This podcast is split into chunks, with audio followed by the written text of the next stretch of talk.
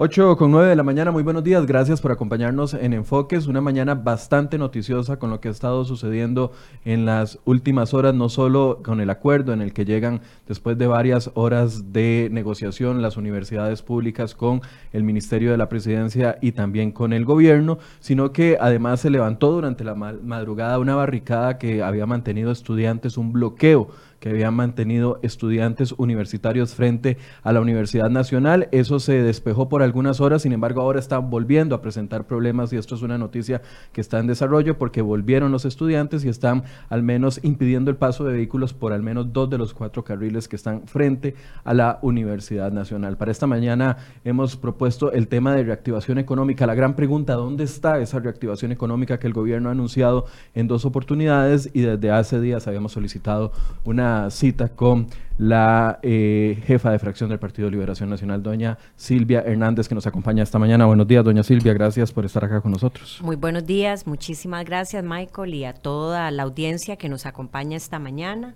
Eh, también por las redes sociales y muchísimas gracias por la invitación. Es un tema que sin duda eh, es ha sido y será probablemente durante los cuatro años de este gobierno la gran discusión y la gran pregunta sobre el enfoque que como país y sociedad y fundamentalmente como ejecutivo eh, tome medidas y acciones para no solamente reactivar la economía, sino dar eh, las bases de ese crecimiento económico necesario.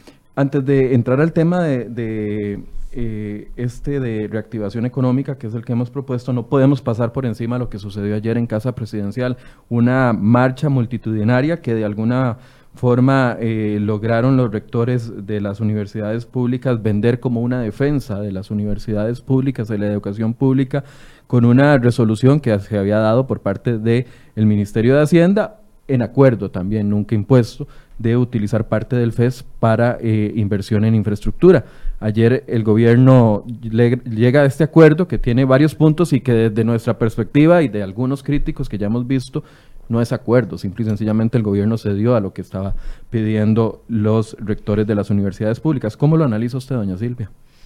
Bueno, este sin duda alguna no es un tema menor ni que podemos dejar pasar, inclusive desde el punto de vista de la Asamblea Legislativa porque la discusión está acompañada de una discusión que se está dando, que es la aprobación del presupuesto 2020 en Asamblea Legislativa. Una discusión que no ha concluido, una decisión que está en manos del plenario y que en el mes de noviembre se estará conociendo para votar. Yo quisiera señalar brevemente lo siguiente. Primero, iniciar con que en el tema de educación no podemos quedar sin insistir en que este país le ha apuntado a creer en la educación, le ha apuntado a creer en la educación de calidad. Y yo no creo que haya nadie en este momento que esté cuestionando recursos eh, destinados a un tema de educación y mucho menos cuando estamos hablando de una educación eh, universitaria o educación superior. Eh, en este caso, los recursos del FES.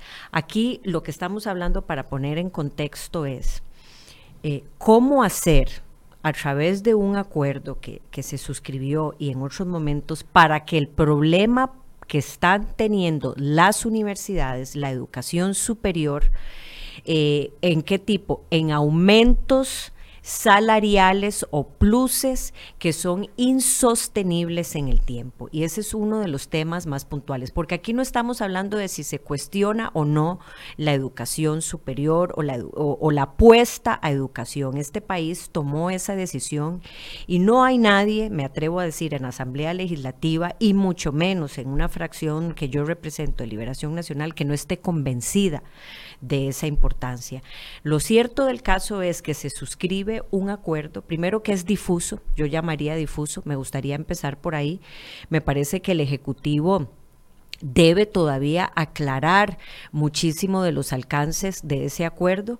¿Y a qué me refiero con difuso? Porque esto está tiene varios elementos. Lo primero es y quizás celebro que se haya alcanzado que representantes de estudiantes de las distintas federaciones universitarias vayan a ser parte de esta comisión enlace que año a año negocia el FES.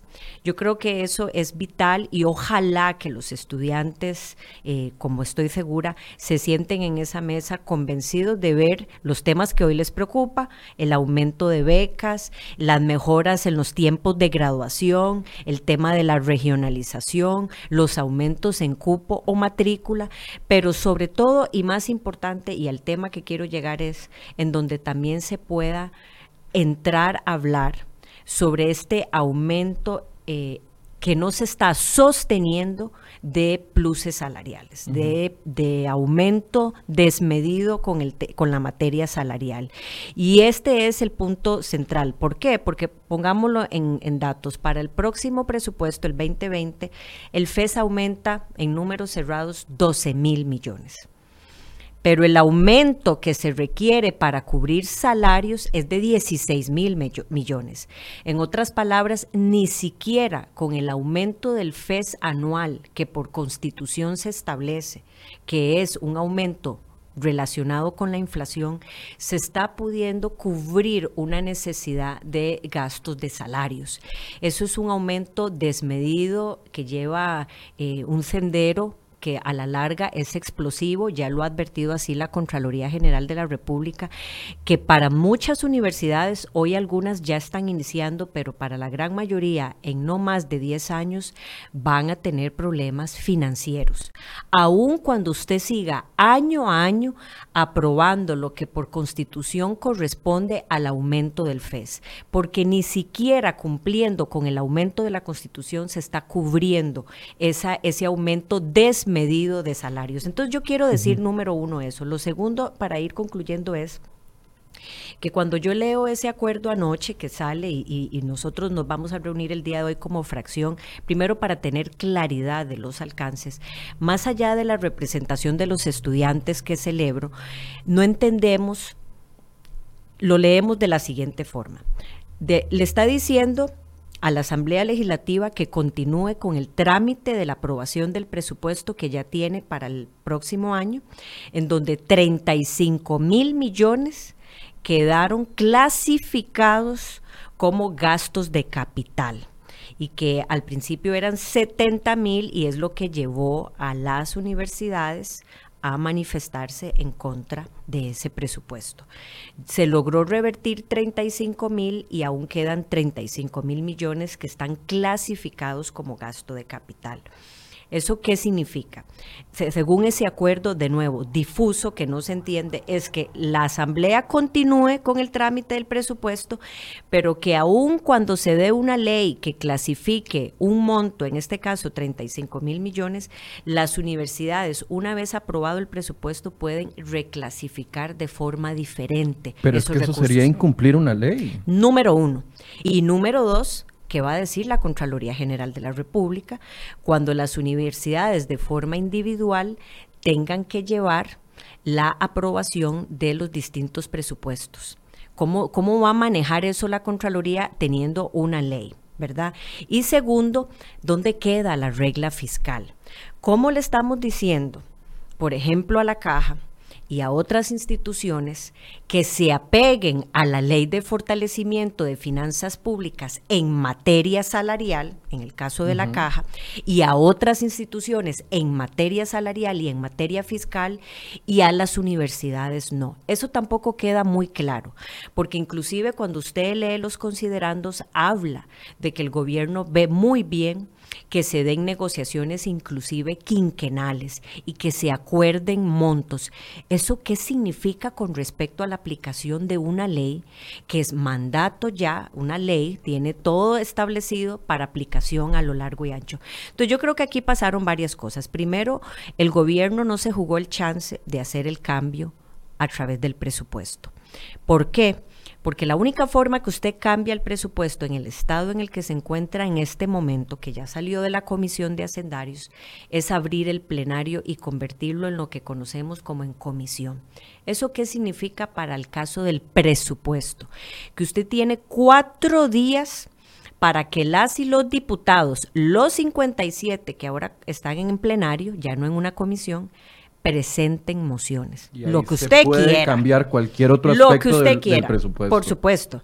Entonces, empieza la creatividad número uno, y número dos, hay diputados que no, por razones obvias, porque no conforman la comisión de hacendarios, no llevan la letra menuda de una discusión que se dio en una comisión sobre la, el, el uso de los fondos de ese presupuesto. Entonces ahí pueden llegar mociones para mover, quitar, poner, cambiar de todo tipo. El gobierno lo sabe y no se toma ese chance porque sabe que puede ser altamente catastrófico.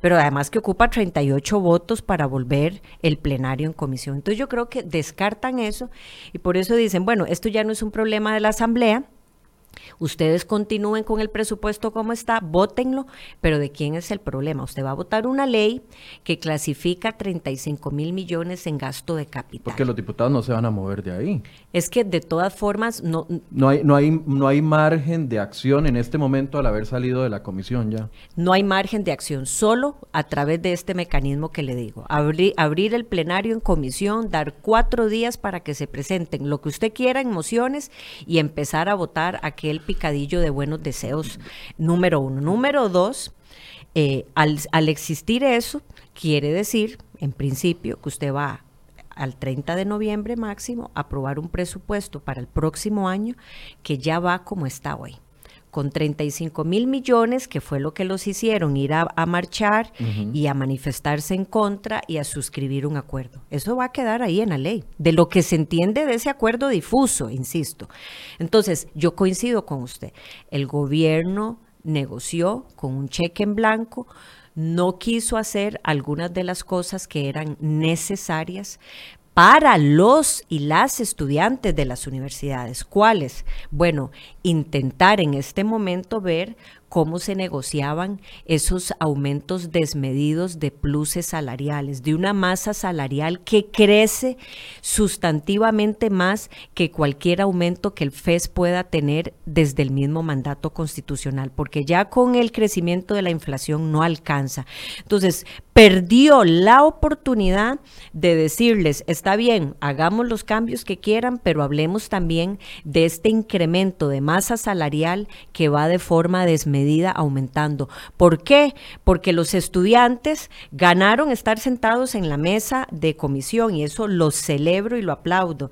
Pero por otro lado, no pudieron frenar o no han frenado uno de los, de, los, de los disparadores que está haciendo que aunque usted año a año aumente el FES, se consuma estrictamente o la gran parte en gasto operativo, gasto de salario. Entonces, ¿dónde queda la regionalización? ¿Dónde quedan las becas? ¿Dónde quedan las matrículas, el aumento de cupo, las mejoras en los tiempos de graduación? Eso es lo que también tenemos que pelear. Esa es la calidad de la educación. Doña Silvia, es que para mí esto es como un, como un, como un déjà vu por así decirse, de lo que vivimos con el acuerdo de la caja. Otra vez el gobierno mete la mano, ignora la misma ley que él, eh, que él impulsó y que llevó a, y que trató de defender y que tuvo el apoyo de la oposición, simple y sencillamente para mantener a un sector tranquilo. Eso como número uno. Número dos, una bofetada al Ministerio de Hacienda que trabajó en el presupuesto 2020 ah, diciendo que habían logrado ahorros importantes y todo el asunto, pero más allá de eso, a mí me impresiona que los estudiantes universitarios no hayan podido leer, y lo voy a decir tal cual lo estoy pensando en este momento, la manipulación de los rectores de las universidades públicas. Porque en un principio dijeron, siempre aducen a la autonomía universitaria, la cual es respetable y nadie va en contra de eso. Pero es que una cosa es la autonomía universitaria y otra cosa es venderle a los estudiantes. Y lo digo porque se lo escuché a Jenis Jensen en Radio Universidad, porque a nosotros no nos da entrevista donde les decía, es que estos 35 mil millones o 70 mil millones, yo voy a tratar de que no afecten las becas. Pero don Genis en ningún momento dice, vamos a hablar sobre el tema de salarios. Genis Jensen que se gana 9 millones 135 mil colones al mes. Y esa discusión no se dio y logran venderle a los estudiantes que es un tema de becas, claro, porque no quieren tocar sus salarios, no quieren aplicarse a la regla fiscal, no quieren someterse al esfuerzo que está haciendo todo el país y una vez más logran con este apoyo que la, que la base del Partido de Acción Ciudadana se mantenga intacta en ese sentido de que son las universidades públicas y que no se tocan. A mí me parece muy peligroso. No, a mí es, aquí hay dos elementos fundamentales y usted tiene toda la razón. Primero, eh, yo creo que aquí hay que seguir insistiendo en que esto no es cuestionar o no la inversión en educación. Aquí ya eso está clarísimo. Aquí lo que estamos hablando es exactamente cómo hacemos para que en esta distribución de recursos que se negoció hace mucho tiempo atrás con el tema de los porcentajes que reciben las universidades en materia del FES, en donde algunas universidades inclusive hoy no pueden ni crecer, aun cuando están dando carreras y eh, muy elocuentes con lo que demanda el mercado laboral en todo este tema de reactivación económica. Ejemplo, el TEC. El ejemplo clarísimo, el TEC. Está hablando del TEC. Y la UNED, que tampoco queda este, claramente en los mismos porcentajes de distribución. Entonces, yo creo que aquí se quedaron por fuera una serie de discusiones y le sumo elementos. Entonces, ¿para qué hay una comisión FES? En la Asamblea Legislativa si por el otro lado el gobierno ya prácticamente negocia o negoció para los próximos años eh, lo que consideró era, era para ellos inevitable comerse un problema. Entonces yo coincido con usted. Aquí la celebración número uno es que por fin los estudiantes se van a centrar, sentar en esa comisión enlace a partir de la próxima negociación y van a tener más transparencia en las negociaciones que se dan. Pero de nuevo, si no se frena el aumento desmedido en masa salarial de pluses, porque aquí nadie está cuestionando tampoco que no hayan buenos docentes y que no se paguen salarios, por supuesto que no se paguen abusos en, materia salarial y esos abusos responden a una serie de pluses que no se quieren ajustar por ley, por, en, en el tema de materia de empleo público y donde no se quiere aplicar la regla fiscal para ponerle tope a alguno de esos crecimientos. Eso este Michael, no se puede leer en frío. ¿Esto qué es lo que significa? Primero, las contradicciones argumentativas que a lo largo y ancho vemos de este gobierno. No pueden salir a pedirle al país una, una ley de fortalecimiento de las finanzas públicas que sí, que lidera la ministra de Hacienda, pero lidera la ministra de Hacienda con la venia del gobierno. O sea, no separemos. El gobierno, la fracción oficialista, que aunque guardó un escandaloso silencio en la discusión de la reforma fiscal, no los exime de que fueron quienes llamaron y pidieron e insistieron en la necesidad de esta eh, ley de fortalecimiento de las finanzas públicas a través de una líder que fue la ministra de Hacienda por su conocimiento en el tema.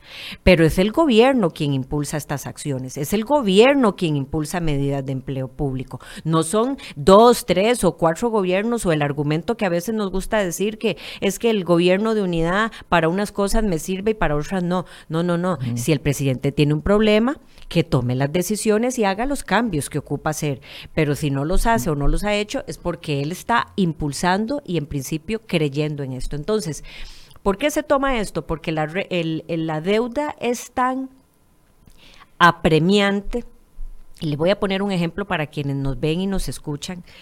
En temas solamente de intereses, si comparamos desde el 2008 al 2020, los intereses por pago de deuda solo en un rubro pasaron de 2.1 a 5.1% con respecto al Producto Interno Bruto.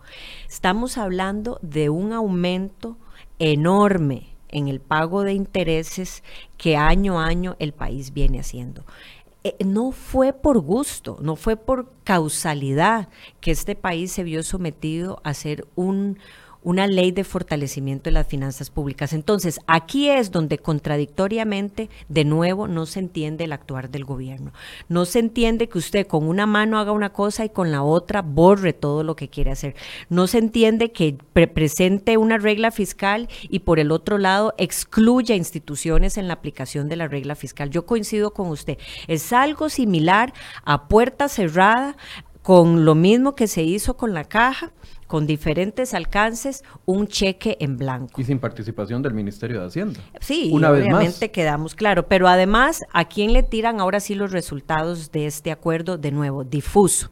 Y, insisto en esto porque lo que usted lee escrito y lo que usted lee en declaraciones por parte del ministro de la Presidencia, don Víctor Morales, eh, también tiene un poco de contradicción en lo que dice que la Asamblea vote el presupuesto, que no, que se van a quedar los 35 mil millones estrictamente para gasto de capital, pero usted luego lee declaraciones como que parece que usted a lo interno reclasifique eso a gusto y conveniencia.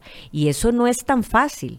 O sea, usted no puede simple y sencillamente llegar a la Contraloría o a la autoridad presupuestaria, a la STAP, porque también se brincaron a la autoridad presupuestaria que debe de ver los presupuestos de las universidades, eh, se la están brincando en este momento. Entonces, aquí hay una serie de contradicciones que no se terminan de leer.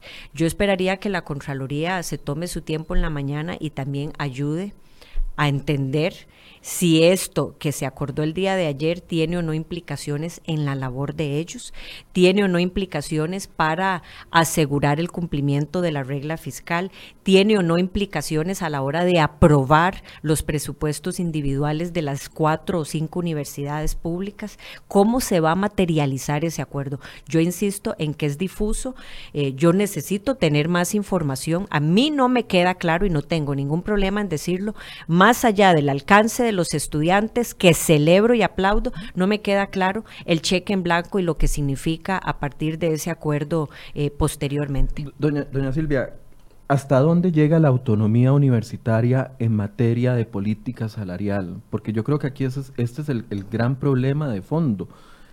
Pareciera que los ciudadanos tenemos que financiar con gusto la educación pública, tanto universitaria como la educación, la de educación superior, como la educación media y la básica, pero no tenemos derecho a exigir cuentas, no tenemos derecho a pedir cuentas, no tenemos derecho a opinar sobre cómo, cómo se gastan esos recursos. Aquí me está diciendo alguna gente, bueno, pregunten de la, del 50% de los profesores que no, que no llegan los salarios a un millón. Precisamente de eso estamos hablando. que hay un 50% de profesores que, que merecen un montón de interinazgos, que merecen porque trabajan, y, y, porque se dan a la universidad pública, en este caso, porque estamos hablando de esto, que no tienen salarios adecuados, mientras que otros 50% están recibiendo salarios millonarios. O sea, es ustedes pongan la plata, ciudadanos, pero no opinen nada porque aquí mandamos nosotros y no tienen derecho ustedes a opinar nada. Pareciera que ese es el mensaje. Esa es una excelente pregunta porque nos ayuda a los dos a clarificarle a quienes, a quienes nos escuchan y ven. Es que en efecto ese es el tema. Aquí cuando estamos hablando de regular salarios, vea que he insistido en decir, regular una masa salarial en incremento por abusos en pluses. Aquí no estamos hablando del profesor interino que además lo mantienen interino. Estamos hablando de quienes hoy tienen propiedad y tienen salarios que año a año los pluses los están llevando a consumirse prácticamente más, no solo todo, más de lo que se puede negociar en aumento del FES. Vea lo que dice claramente un informe de la Contraloría que eh, traigo acá señalado para casualmente compartir. En el 2020 el aumento del FES va a ser de 11.600. Yo le decía a usted 12.000 millones en números cerrados. Pero lo que se tiene que destinar en salarios es de 16.000 millones. Esto quiere decir que pese a que el FES crezca año a año de acuerdo con el mandato constitucional, a usted ya no le alcanza para cubrir salarios. El informe de, de la Contraloría señala que de acuerdo con continuar con esta tendencia de gasto, las universidades públicas entrarán en problemas financieros en no menos de 10 años. ¿Eso qué significa? Que hoy de 8 de cada 10 millones que el Estado transfiere a las universidades públicas en el 2020 serán consumidos en salarios, anualidades y otros pluses. Esos 16 mil millones es el incremento en los pluses, no es la totalidad de la planilla. Por supuesto. Ah, Entonces, no, es que usted dijo en salarios, no, es, la es el incremento en esa planilla. Exactamente. para quedar claros. En el incremento. Entonces aquí estamos hablando de que nos guste o no nos guste, hay una discusión inevitable de cómo frenar ese aumento explosivo por causa de pluses que no se detienen en el tiempo, que hoy, que hoy, por más que usted le dé el aumento del FES, que son 12 mil millones para el 2020, ese aumento no se va a poder, por lo menos de ahí no el se aumento. Va a poder pagar ni una sola beca, por ejemplo. De, exacto. Exactamente. Entonces, eh, si, no, si, si de verdad estamos hablando de becas, de regionalización, de disminuir tiempos de graduación, de aumentar matrícula, que es más cupo, estamos entonces teniendo una discusión difusa con respecto a lo que ayer hizo el gobierno. Dio un cheque en blanco y no puso sobre la mesa algunos condicionantes a través de CONARE. Yo estoy verificando esta información que eh, usted me puede inclusive ayudar, pero lo que yo tengo entendido es que CONARE salió corriendo a poner una acción de inconstitucionalidad con respecto a la aplicación de la regla fiscal en las universidades. Me parece que le dieron curso ayer en la tarde. En, lugar de ser de los primeros que dicen que nos vamos a poner en cinta con este tema y tratar de ver el tema de incrementos en salarios. Entonces, aquí de nuevo, el, estamos hablando de un enfoque de instituciones y en este caso de universidades que es para beneficiar a su masa estudiantil. Sí, con buenos docentes, con docentes preparados, con docentes, pero no puede ser posible que en el camino yo deje perdida otras universidades, perdí una discusión, ¿sabe de qué inclusive? De revalorar si la distribución porcentual que se acordó es la que debe seguir. Esa debe ser que el TEC reclama de que no tiene recursos suficientes para Debe seguir recibiendo de todo el porcentaje, el TEC, un 11%, por ejemplo. ¿Debe ser esa la distribución correcta? Bueno, ¿por qué no nos sentamos y cuando digo nos, el gobierno y las universidades en su mandato constitucional de negociación, ¿por qué no se sentaron por lo menos a tener esa discusión transparentemente con representantes de estudiantes de las distintas federaciones universitarias? Eso era lo mínimo que uno esperara. Y estudiantes que no quedaran eh, sin la debida asesoría para que entendieran claramente qué está sucediendo con esto. Ahí donde yo le hablaba del discurso que hábilmente, eh, al menos Alberto Salón y Jenny Jensen lograron posicionar entre los estudiantes. Esto es un tema de becas. Y así desfilaron los estudiantes ayer y estoy seguro que si a mí me dijeran que las becas es lo que se está afectando por parte del gobierno, me convenzo automáticamente de ir a marchar y voy y marcho como lo hicieron algunos diputados ayer también en esa marcha. Pero es que no se atacó el problema de fondo. Incluso la diputada Jorleni León, eh, de esta misma fracción, y también el diputado Pablo Heriberto Arca de la Unidad Social Cristiana, les pedimos reacciones ayer y decían, se perdió la oportunidad de establecer un precedente en el tema, de, en el tema salarial en beneficio de los estudiantes, no en perjuicio de los estudiantes. Pero es que lograron vender la idea de que atacar o, o no atacar ordenar el tema salarial es una afectación a los estudiantes, cuando es definitivamente un beneficio para los estudiantes la mejor redistribución de los fondos. Y además usted tocaba un tema vital que es, bueno, y tiene la ciudadanía posibilidad de opinar sobre esto bajo, una, bajo un marco constitucional de autonomía de las universidades. Mire, yo le voy a decir, el presupuesto total no el aumento de 12 mil millones, porque la gente se puede confundir. El presupuesto total para el 2020 es de 512 mil millones de colones para el presupuesto 2020. De esos 512 mil, el aumento del FES fue de 12 mil millones, por eso hoy cierra en 512 mil. ¿A usted le parece, ¿verdad? a todas luces, esto es un, megamonto de recursos en donde eso no sale eh, nos sale de, del buen espíritu que pueda tener un gobierno, no, eso sale de deuda, eso sale de finanzas quebradas, eso sale de impuestos. Eh, una de las mejores, eh, de los mejores recursos que tuvo eh, la negociación del FES fue el empréstito con el Banco Mundial de los 200 millones de dólares que se distribuyeron de forma igualitaria en las cuatro universidades, 50 millones a cada una. El TEC, la UNED, UCR y em, me queda una por fuera. La Universidad Nacional. Y la Universidad Nacional, y la UNA, por supuesto. 50 millones de dólares cada uno de estos. Bueno, pero eso fue un préstamo.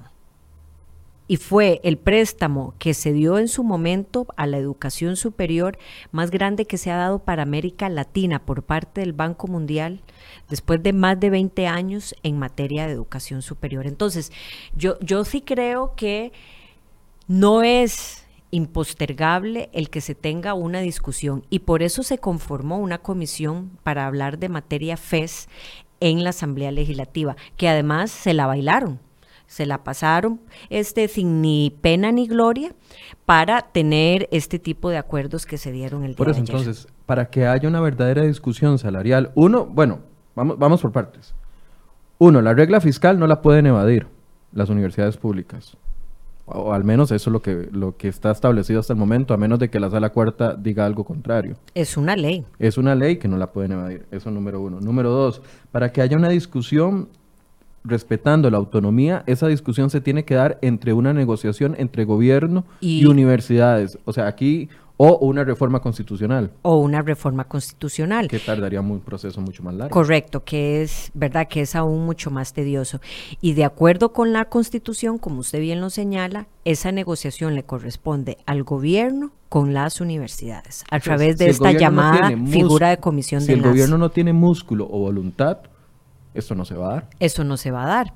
Ahora, ojo, que aquí queda un, un disparador interesante. Si no se ponen de acuerdo, de acuerdo con el mismo artículo de la Constitución, le corresponde a la Asamblea Legislativa. Si no se ponen de acuerdo.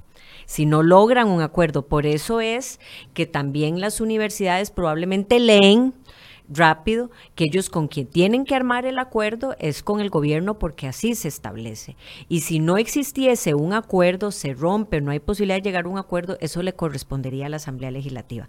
Pero sí, quienes están llamados a velar por el- la negociación que se dé en materia del FES es entre el gobierno y las universidades. Y por último, usted levanta la banderita de luz verde, de luz roja, digamos, diciendo de que el acuerdo de los 35 mil millones está en el plenario ya en discusión. Si el gobierno quiere modificar eso, si es que lo prometió ayer, porque no, no entendemos ese acuerdo, ese, ese acuerdo solo lo entenderá Víctor Morales Mora y, y, Jensen.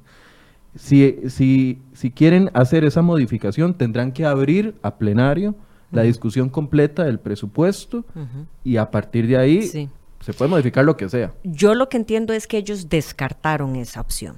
Sí, yo sí desprendo de esa, de esas letras, de ese acuerdo difuso, yo sí desprendo que eh, el gobierno descartó cualquier idea de que eso se solucione en plenario, porque se anticipó casualmente a entender que le va a salir más caro que cualquier otra opción que tenga. Entonces, ¿por qué? Porque podría venir toda esta creatividad de modificaciones en el plenario a otras cosas. Entonces, yo sí leo del, del acuerdo que esa no es una opción. El problema es que si esa es una opción, si esa no es una opción, porque esa- yo sí creo que eso es lo que dice el Esa es la acuerdo. opción legal que tendría que aplicarse. Esa sería la opción, pero yo sí leo del acuerdo que eso no es lo que van a hacer, que la Asamblea siga con su curso, con lo que ya tiene.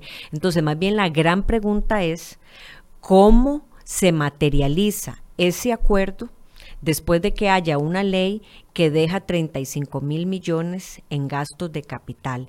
¿Cómo la Contraloría va a verificar eso? Mm, aquí yo tengo varias interpretaciones, yo y, creo que puedo concluir. Yo creo que ellos, lo que yo entendí de la lógica que puedo hacer es, ok, las universidades van a tener más necesidad de inversión de capital, probablemente, de crecer con alguna infraestructura, de poder, eh, no sé, lo que usted quiera, crecer en infraestructura, alguna nueva plaza, alguna cosa que tengan que realizar, aumentar, eh, probablemente las necesidades van a superar los 35 mil millones.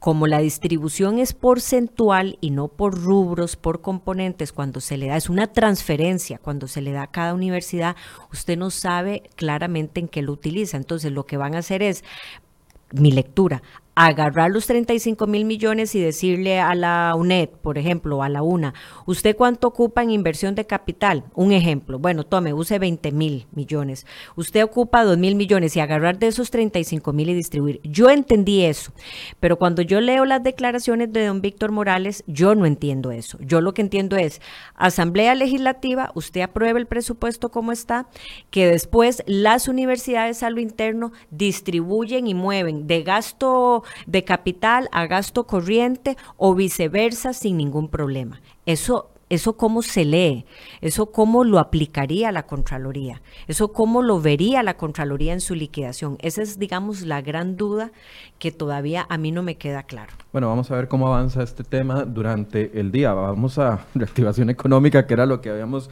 eh, prometido. Em, preparamos una nota de contexto que vamos a ver en estos momentos sobre el tema de reactivación económica y las promesas que ha hecho el gobierno durante todos estos meses y si se están materializando en verdaderas medidas, en, en medidas concretas, no medidas tímidas. Veamos.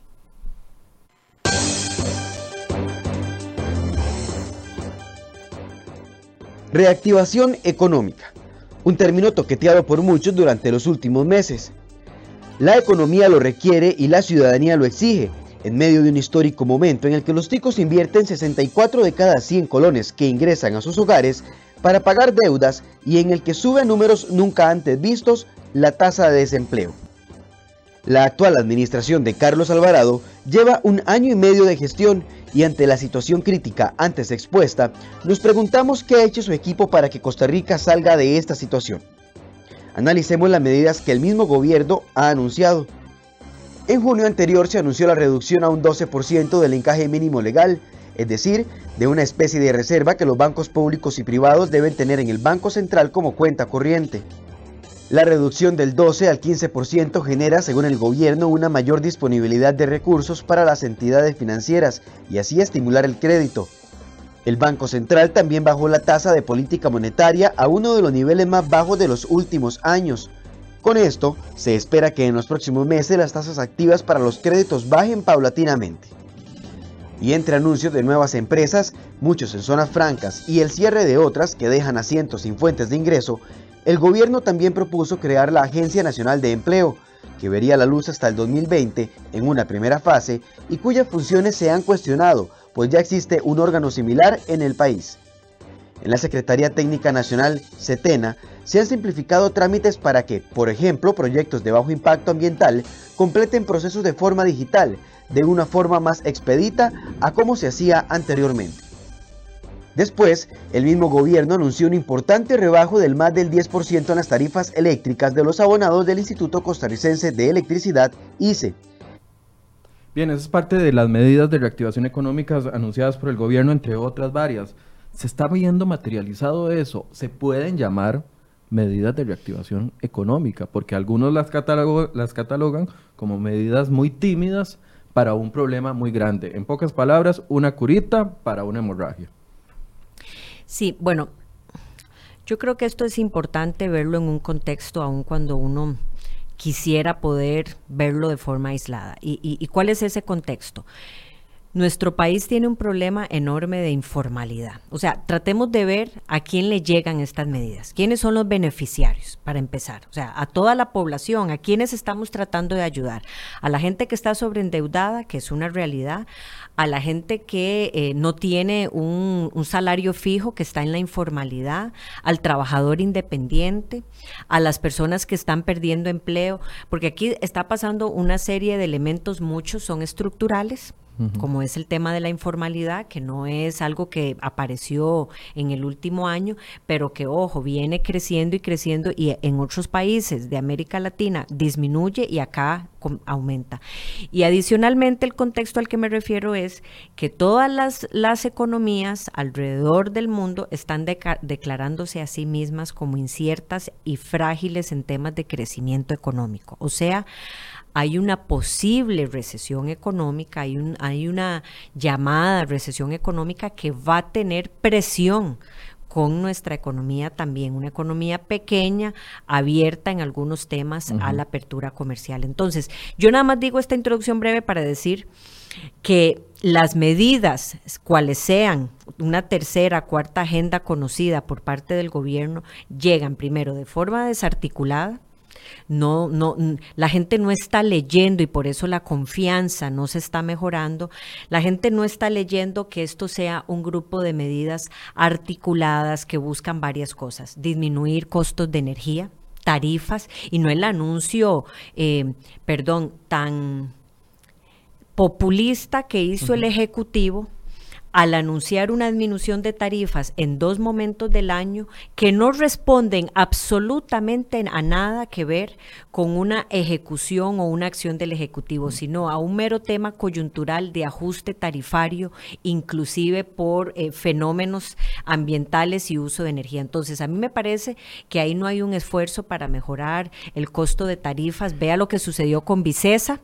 Y esto no es, este Michael, nada más porque se pierdan empleos que es altamente preocupante. Esto es porque Vicesa paga una tarifa eléctrica y una tarifa de búnker mensualmente enorme, que ahora le significa pérdidas al ICE y pérdidas al, Recope.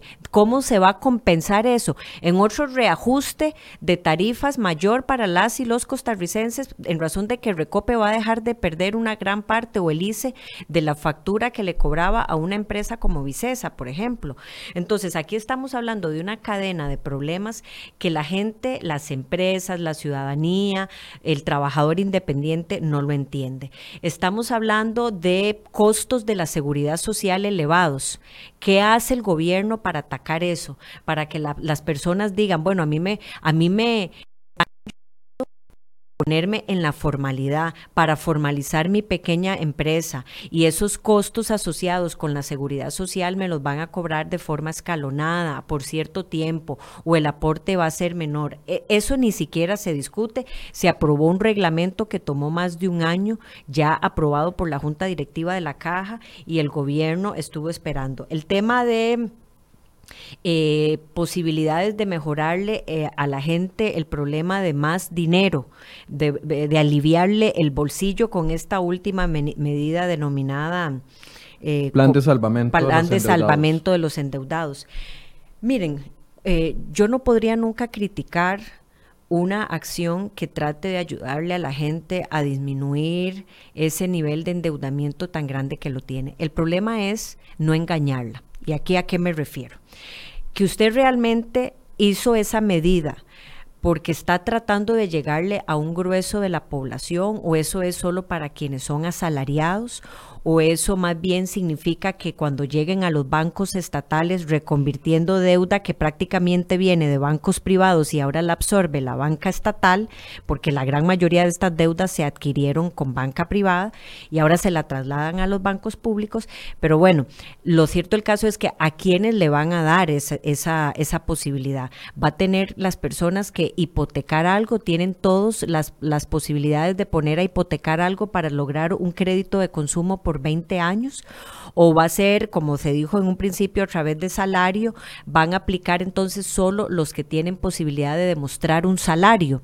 ¿Qué pasa entonces con quienes de nuevo están en la informalidad, son trabajadores independientes, que es el grueso de las personas que están pegando gritos de ayuda y que no se escuchan. Entonces, o los desempleados. O, los desempleados completamente. Entonces, son esas medidas realmente que la población pueda entender que van a ser efectivas o es para mejorar esa mala eh, según las encuestas, eh, credibilidad que está teniendo el presidente Carlos Alvarado, que sale de cada vez más, más bajo en las encuestas y lo que están tratando es de ayudarle a mejorar la imagen. Pero es que aquí a mí lo que me preocupa es cómo se juega con, con la esperanza de la gente.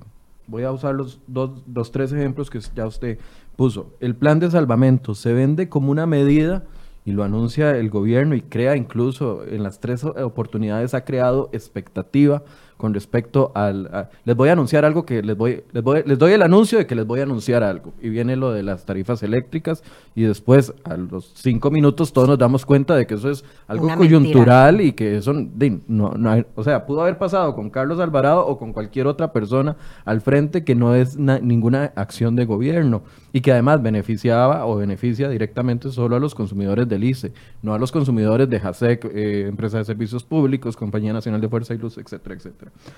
Número dos, el tema de los anuncios eh, de reactivación económica que empezaron en junio con respecto a, apertura de plazas de empresas eh, extranjeras, que sabemos claramente de que eso no se logra de la noche a la mañana ni por una acción de gobierno. Esas son decisiones corporativas de empresas transnacionales que las toman allá con tiempo de anticipación, pero el gobierno no las trata de vender como medida de reactivación económica y recientemente esto de los, de los créditos salvamento. Es decir, nos ilusionan con que vienen medidas de reactivación económica, pero a los dos minutos del anuncio nos damos cuenta de que verdaderamente eso no es reactivación económica. Entonces, ¿qué es reactivación económica para el gobierno?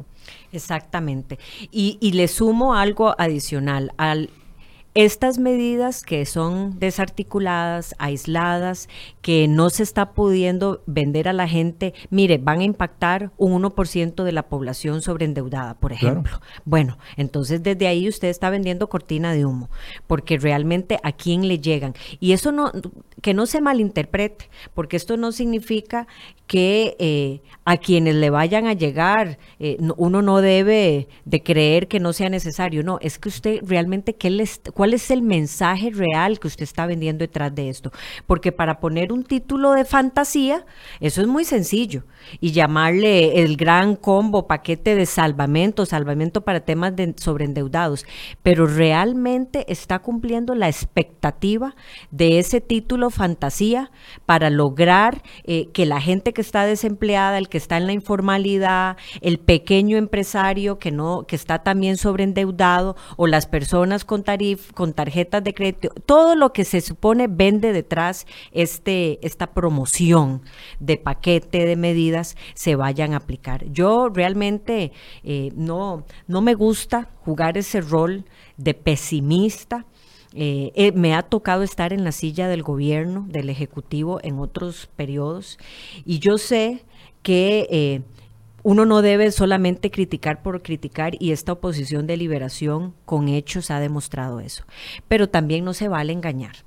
No se vale burlarse y jugar con las personas que están confiando. Y le voy a decir además cuál es la gran disyuntiva que yo entiendo arma todo este paquete de fantasía que suena muy bien, pero de nuevo le tira la bola a la Asamblea Legislativa, porque además para que sea una realidad necesita reformas legales. Entonces eso va a tomar tiempo, eso va a construir consenso y eso se tiene que leer en términos de que mientras el gobierno es el ejecutivo llamado a tomar acciones que pueda vía decretos modificar y actuar como el tema, por ejemplo, de cobro de la seguridad social, entrar a ver el tema del ICE y las tarifas y no entregarnos un muerto como Habdeba al cabo de dos o tres años de una institución tan emblemática como es el ICE, porque aquí nadie está en contra del ICE, eh, pero no podemos defender instituciones y olvidarnos de las personas estamos hablando aquí de que el ICE tiene problemas de finanzas,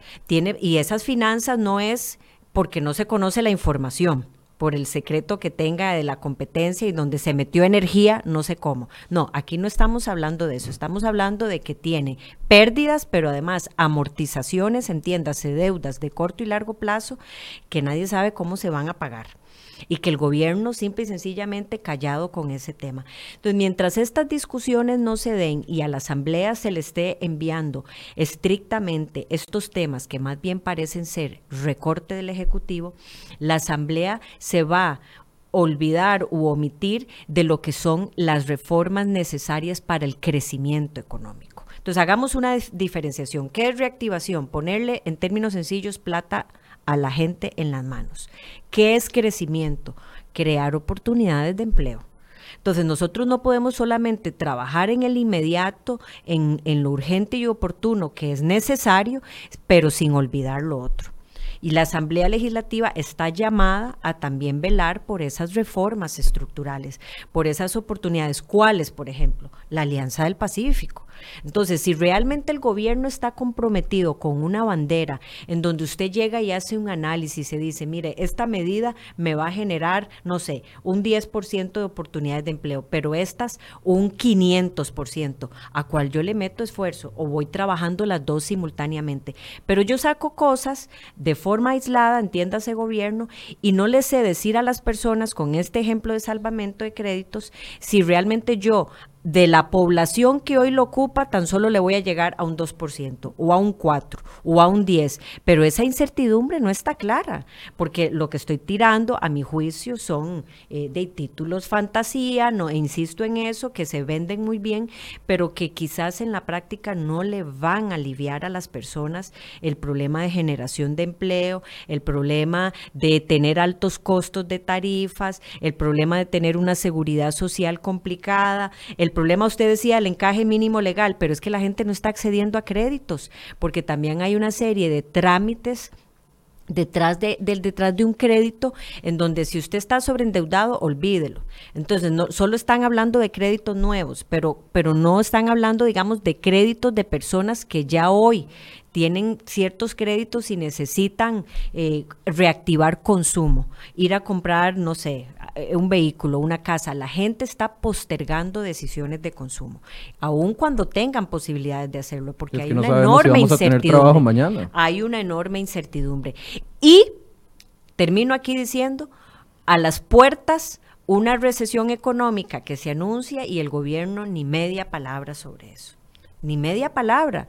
Usted está escuchando un ejecutivo que dice, conformé una unidad para que me revise la ejecución de todos los empréstitos que ha adquirido este país porque no es posible que sigamos nada más con diagnósticos que digan sí, los empréstitos no se ejecutan y muchos se pierden.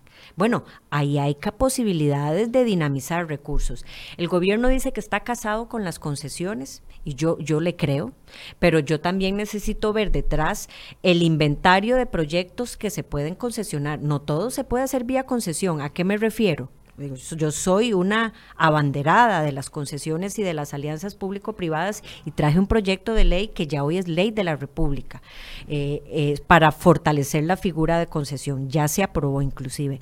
Pero ¿qué es lo que usted ocupa? Usted ocupa saber a través de una valoración económica qué es rentable concesionar para usted poder atraer inversionistas y mientras yo no tenga eso inventariado, un, todo un banco de proyectos que se puedan concesionar, de lo que yo estoy vendiendo es una expectativa de un tema que tiene algo muy importante y es columna vertebral para mejorar el crecimiento, que es la infraestructura. La infraestructura, pero nos decía la semana tras anterior que vino aquí la Cámara eh, el CEFIA, el Colegio Federado de Ingenieros y Arquitectos, de que no hay proyectos nuevos públicos inscribiéndose. Eso es a lo que me entonces, refiero. Aquí uno dice, en el discurso muy bonito, concesionar Cartago, concesionar esto, lo otro, eh, la Ruta 32, pero ¿dónde está la materialización de eso que genera los resultados? Es que los discursos de bajar eh, tasa, tasa de política monetaria, pero si eso no trae una consecuencia inmediata en la economía, se queda en el discurso. Si usted baja el encaje mínimo legal,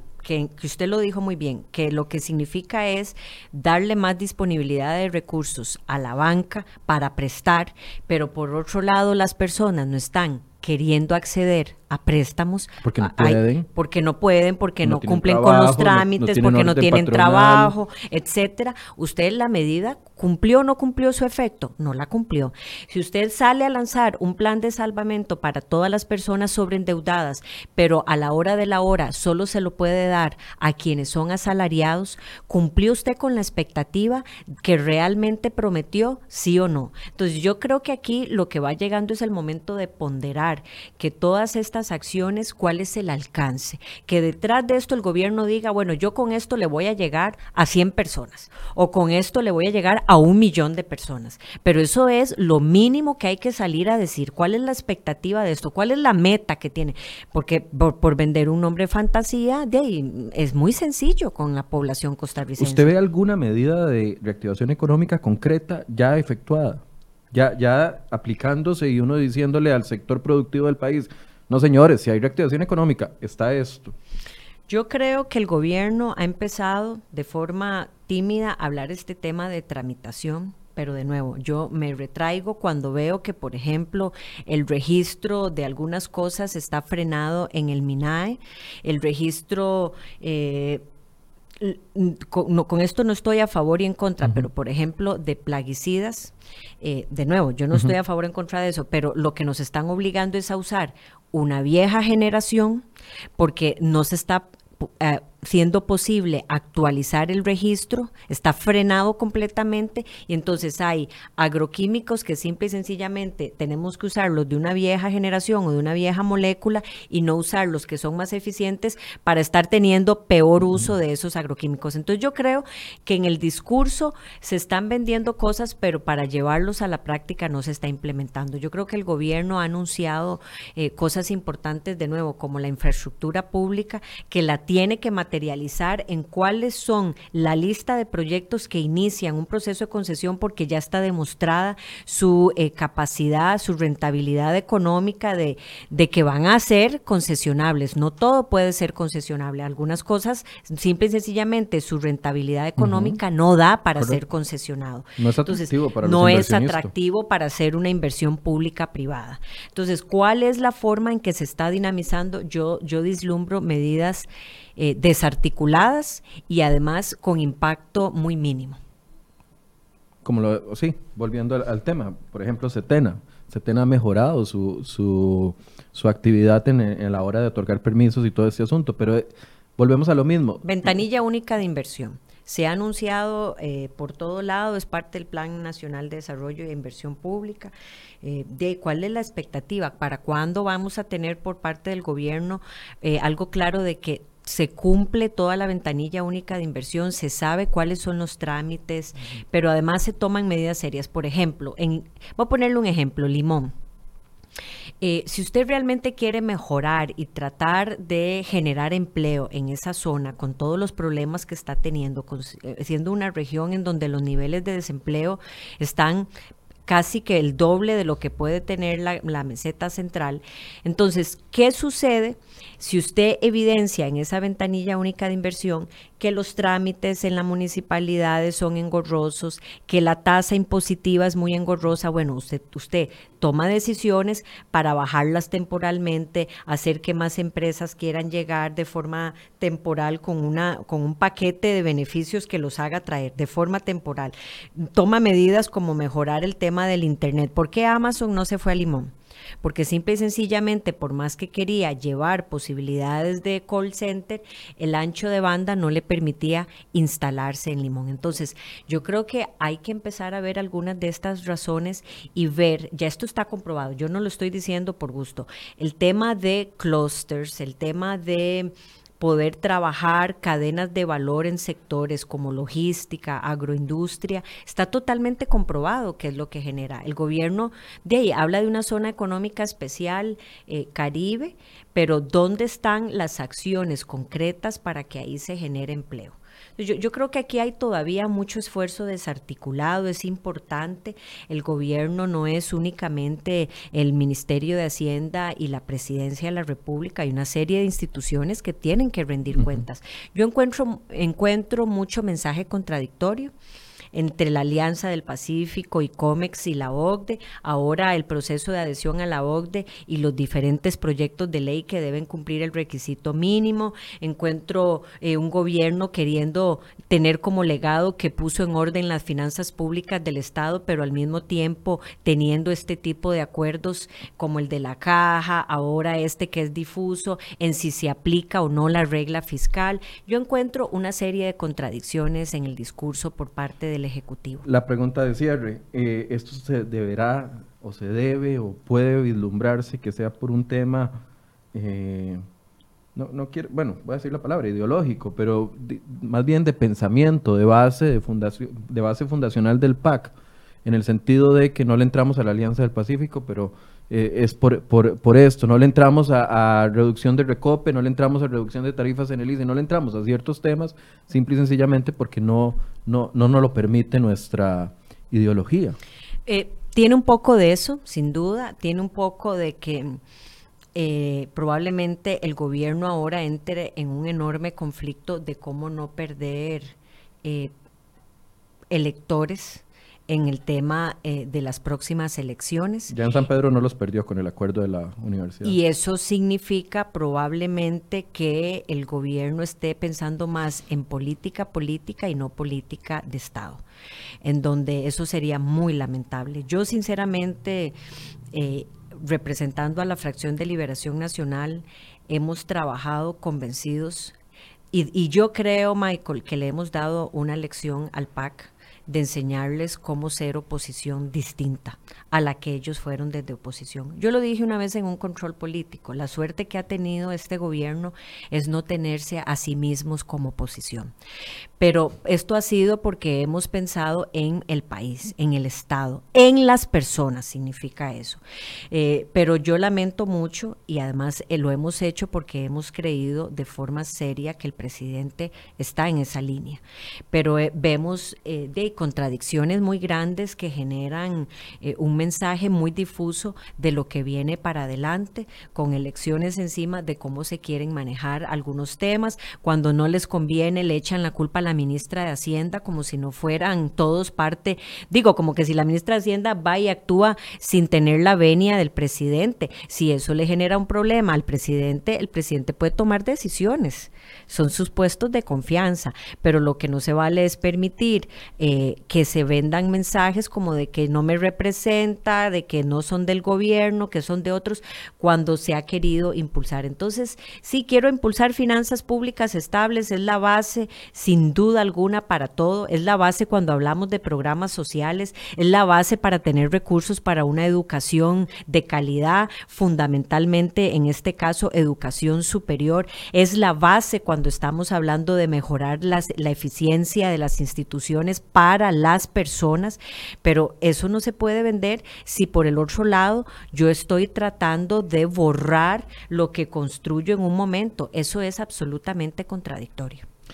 Muchas gracias, doña Silvia, por esta conversación de esta mañana. Con muchísimo gusto, muchísimas gracias a los oyentes. Nunca deja de ser tal vez un tema muy, muy pesado, muy técnico, pero es una realidad país que estamos viviendo en este momento. Y, que, y que tenemos que discutirla, porque vemos que las democracias, de las democracias latinoamericanas explotan todos los días y vemos que no, queremos ir hacia, hacia eso. Exactamente, y cómo mejorar la imagen.